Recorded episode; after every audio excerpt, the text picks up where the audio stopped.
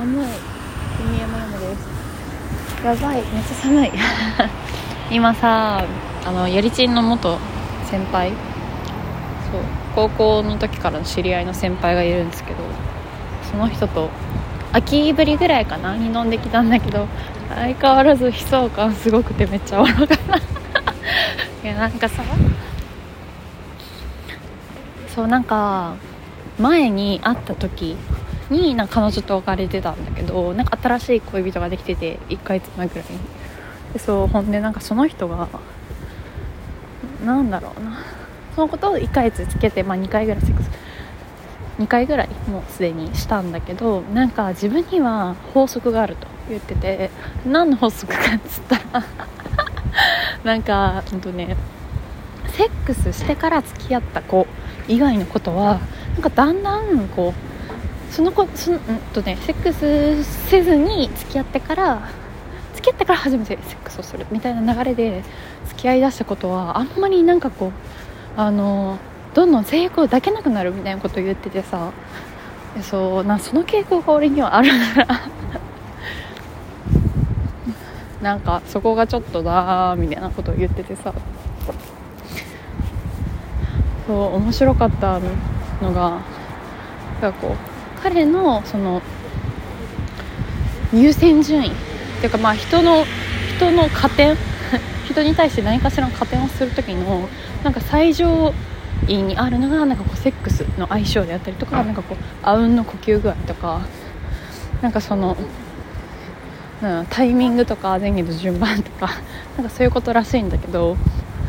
でもさなんかさ性格が合うとかこの人の考え方が好きとかよりなんかそのセックスにおいてあうんの呼吸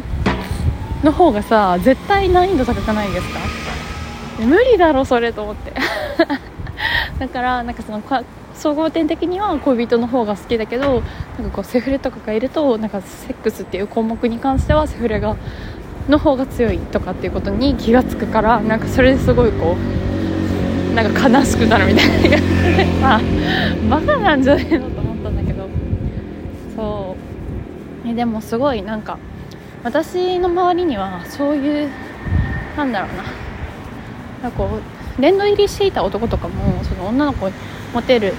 とかっていう意味ではまあなんかそういうやりちんっぽい節は多分あったと思うんだけれどもなんか今そんなにこうあとねあのそう何言ってなんかこうやりちんに関してもさなんか自分の思考回路をなんかがっつり言語化してくれるなんか人ってあんまいないじゃないですか。私あんま会ったことなくて。でそうでもその点ね彼はねあのもともとなんかそう根っからこう明るいタイプではないのでそう。なんかそこら辺もしっかりこう言語化してくれるからそういうところが好きなんだよね。なんか別になんかああ女のことをとことん女扱いしていなくてあくまでも俺にとって可愛い女の子として全員をこうなんていうのかな自分より格下に自然に置いてめでているそれなのにその女たちにこう救いであったり慈愛とかを求めてるんだなっていうのが なんかもう完成されすぎて。すごいこれから先もねそう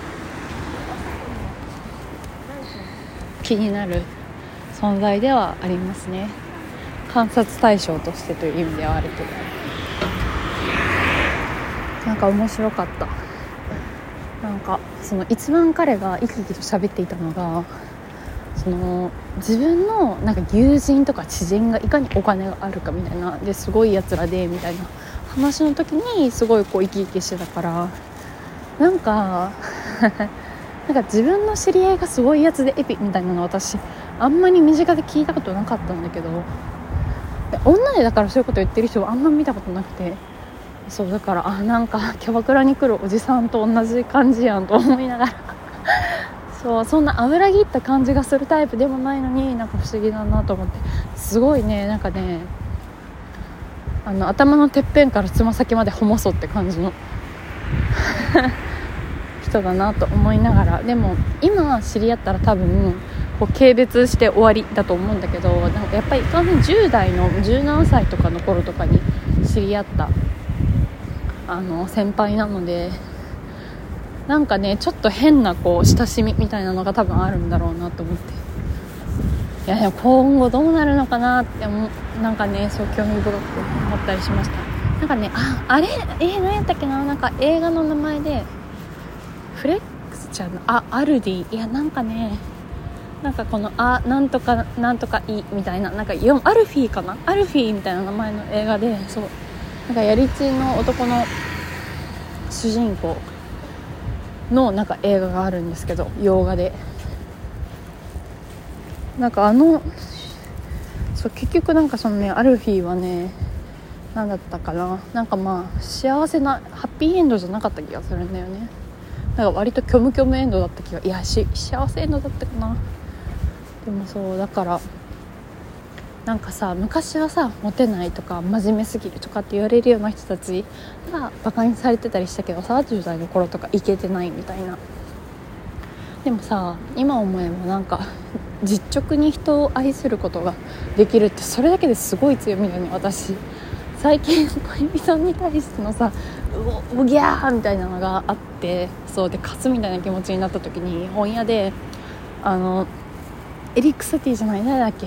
江戸川乱歩でもないなんだっけなんかほらエイリヒ・フロムだ。エリヒ・フロムの「愛するということ」という本を読んで昨日の晩でなんかまあ半分ぐらいまで一気パーって読み進めたんですけどそう、まあ、でもなんかあんまりまだ咀嚼しきれてないからあれなんだけどなんかねあのあそう今日だから思った。てか今思った。その先輩と話してる時にこう彼は何ていうか相手さえいてくれれば自分はその人を愛することができると思っているのかもしれないけれども実際その適切な相手が現れたらあとは自分は愛するだけって思ってるかもしれないけど実際愛するということにも技術が必要でみたいな。なんかで私さそうな改めて自分はさなんか人から愛されることにもちょっと不慣れだし人を愛することにもなんかまだまだこう未熟だなと思うのでスキルもないしなんかそのそこに耐える力もないというか。だけどそうなんか世の中の大半の人は愛というのはその適切な相手さえ現れれば自分は人を愛せると思い込んでいるけれども実際は違うみたいな技術が必要だみたいなことが書いてあって。えそう。なんか今それをふと思い出しましたね。だからえー、私が思うにその男の先輩はきっとこれから先も虚しさを抱えて生きていくんだろうなとは思ってるんだけどどうだどこで気づくのかな。なんか辛くないですかずっと。他人を信じれないな。しかもその人がモテるだけにさ恋人もうろうろうろっていうかなんかこう複数人。だからまあ同時進行でいたりとかなんかこうまあ割とあんまそんな長く途切れることなくこう定期的に恋人ができたりみたいな人なのにそれでもずっと虚しいのってすごいなんかただ単にモテないとかよりもよっぽどなんか孤独まあモテないだけとかっていうのもまあモテないだけっていうかまあ、うん、そうねモテないとか人に恋をされないっていうこと自体も非常に孤独ではあると思うけれどもでもなんかさ恋をされても自分は孤独なんだっていう方がなんかえぐくない？なんか救いようないって思っちゃいそうなって思った。えそうてか昨日ぐらい一昨日ぐらいに恋人とさめっちゃなんか喧嘩でもないけどなんかもうギクシャクしたからそう電話したんだけどで、まあ、要はその彼がしんどいとか疲れたってことを先に言ってくれないと私が彼がこう気づくよりも先に気づいてしまってでなんか勝手に不安になってえなんかあったのかなとかなんか私なんかやらかしたのかなとか冷めてるのかなとかこうそわそわしちゃうからなんかそうなる前にあなたの方からあのなんか疲れてるかもとかなんか状態異常を分かり次第報告してほしいみたいな。そしたら別にこっちもなんかそんな変に焦ったり怯えなくていいからみたいなことを言ったんだけどなんかまあでも俺後から気づくタイプだしなみたいなこと言われて私はめっちゃキレたキレたってかいやだからさ みたいになったのね。そう。でそれに対してとかまあなんかその他にもいろいろあってなんかそれに対する打ち手についての話し合いを2時間ぐらいしたんだけどめっちゃ疲れた。なんか なんかさほんとさどんだけ好きでもさマジで面倒くさって思ったらなんかもう逃げちゃいたいって思うんだけど 私の悪い癖なんですけど防御力がだ防御特化タイプだからさ。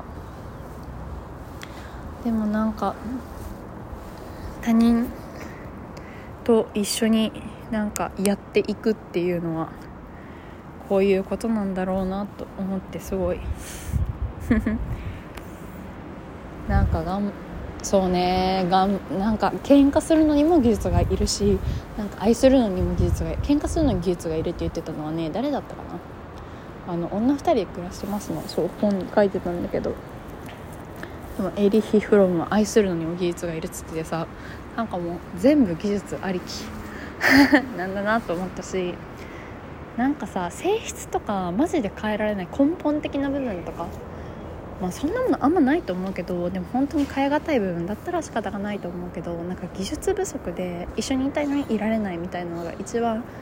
悔しいし悲しいなと思うのでなんか本当にクソほどだるいけど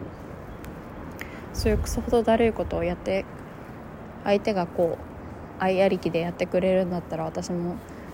なんかしっかり逃げずにうう面倒くさいことをやっていかなきゃいけないな好きな人間といるためにと思うなどしました。いや面白いね。なんか同じ属性だなって思ってた人とかが気づいたら遠くに行ってたりとか。なんか同じ違う属性だなって思ってた人が案外なんか近くにいるとかさ。この年になってなんか10年ぐらいとか単位をかけてこう分かったりするわけじゃん。そうだからなんかまた10年後とかにはもっとなんか今の自分のこうたまに持て余す感じとかももうちょい減ってなんか健やかにゲラゲラやれていたらいいかなとは思う。ではね